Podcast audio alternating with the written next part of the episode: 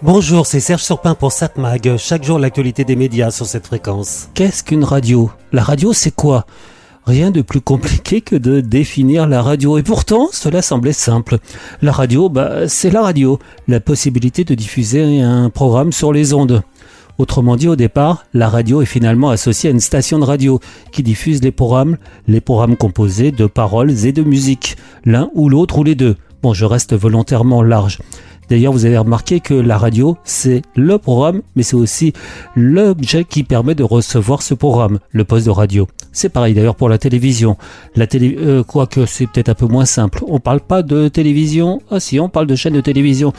Euh, on parle de chaîne de télévision, mais aussi on parle de télévision, l'objet et le programme.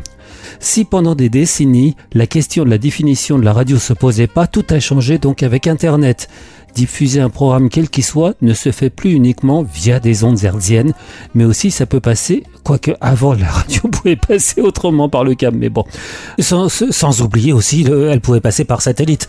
Quand même, j'allais oublier ça, c'est inadmissible. Mais en tout cas, donc aussi, maintenant, ça peut passer par une diffusion via Internet.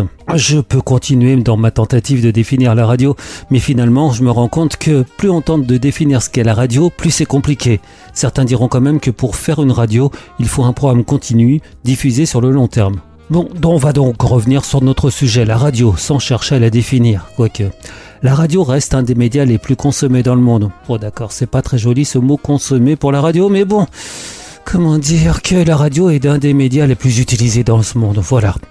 Un média qui apporte l'information, et en général d'ailleurs, vous, les auditeurs, vous avez assez confiance en cette information apportée par la radio. C'est aussi un média qui apporte la connaissance, la culture. Bon, euh, pas toujours, hein, mais c'est quand même souvent. Oui, je sais, écoutez, Skyrock ou Énergie, c'est pas le meilleur moyen de s'informer, de se cultivationner. Oui, je sais, je blague, de s'enrichir culturellement. Mais la radio, ça peut apporter cela, la culture et aussi la distraction. La différence entre radio et télévision bah c'est logique, hein, la radio, il n'y a pas d'image. Quoique, maintenant on peut refaire de la radio filmée, mais c'est encore de la radio. Est-ce que c'est d'ailleurs intéressant? Est-ce qu'on n'enlève pas un certain mystère à la radio? Et oui, vous écoutez une voix et la voix, vous l'imaginez. Quand vous voyez la personne qui parle, souvent vous êtes surpris. Mais donc la radio est surtout un média de convivialité, un média qui aide à l'intégration sociale. Un bien grand mot, mais quand même. C'est un média aussi de passion. Regardez sur Internet, vous allez trouver des passionnés de radio, du média radio, d'une station de radio, mais rarement vous trouverez des groupes de passionnés de chaînes de télévision. Bon, maintenant que j'ai dit cela, maintenant que j'ai énoncé ce qui est quand même des évidences, je me rends compte que si, il y a des groupes de passionnés du média télévision même s'ils sont moins nombreux que les passionnés de radio. Et encore, on doit rajouter tous ces passionnés qui s'intéressent à un programme spécifique. Et là, la radio est battue à plat de couture. Dernière remarque, tout ce que j'ai dit sur la radio, l'apport de l'information, la connaissance, la culture, la convivialité, l'intégration, la passion, eh bien finalement c'est aussi valable pour d'autres médias, comme évidemment la télévision, les plateformes, les réseaux sociaux et donc Internet. Nous sommes dans un monde où tous les médias ont tendance à se ressembler un peu. Pas trop, mais quand même. Donc euh, comment définir la spécificité du média radio? C'est compliqué. Allez, je dirais que c'est un média où il suffit de fermer les yeux pour s'évader. Ça vous va? 7 Mag, l'actu des médias. Bon, à la télévision ce soir sur la TNT vers 21h. Évidemment sur TF1, un nouvel épisode de HPI, sonnant et trébuchant. France 2, envoyé spécial.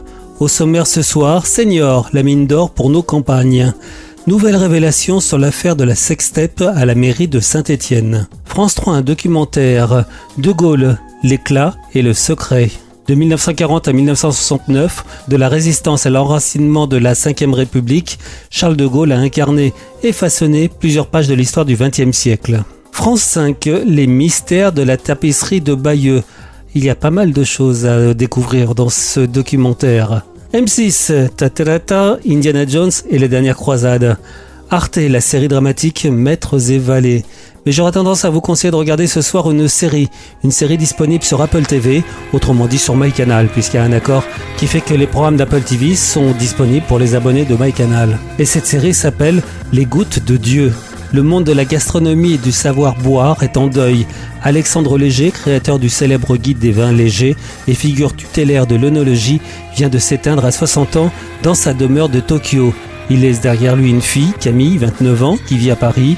Lors de l'ouverture du testament, elle découvre que son père a rassemblé la plus grande collection de vins du monde. Sauf que pour prétendre à cet héritage, Camille devra affronter un jeune et brillant œnologue qu'Alexandre a formé et qu'il qualifie dans son testament de fils spirituel. Alors déjà première chose, cette série est une adaptation d'un manga, un manga japonais qui s'appelle Les Gouttes de Dieu. Pourtant à la base, il y avait deux personnages japonais. Là cette fois-ci, il y a un japonais et une française. La série est coproduite par France Télévisions, donc je pense que vous pourrez la voir dans quelques temps sur les antennes de France 2, France 3 ou France 5. Une série que l'on découvre par hasard et qui est addictive. Oui, qui est addictive. Tu as certainement pris connaissance du testament et j'imagine que tu es en colère contre moi. Tu te dis sans doute que je suis tordu sadique ou toxique. Voilà, liste est longue. Je sais que j'ai été un mauvais père. Je me suis trompé sur plein de choses. Sauf une chose. Le vin, là j'étais bon. Là j'étais dans mon élément. Je sais pas du tout quelle femme t'es devenue, mais tu es ma fille. T'as ça dans le sang, Camille. Tu manques sans doute un peu de pratique, mais ton palais est là. Ton odorat est là. Et j'espère qu'au travers de ces épreuves, on apprendra à se connaître tous les deux.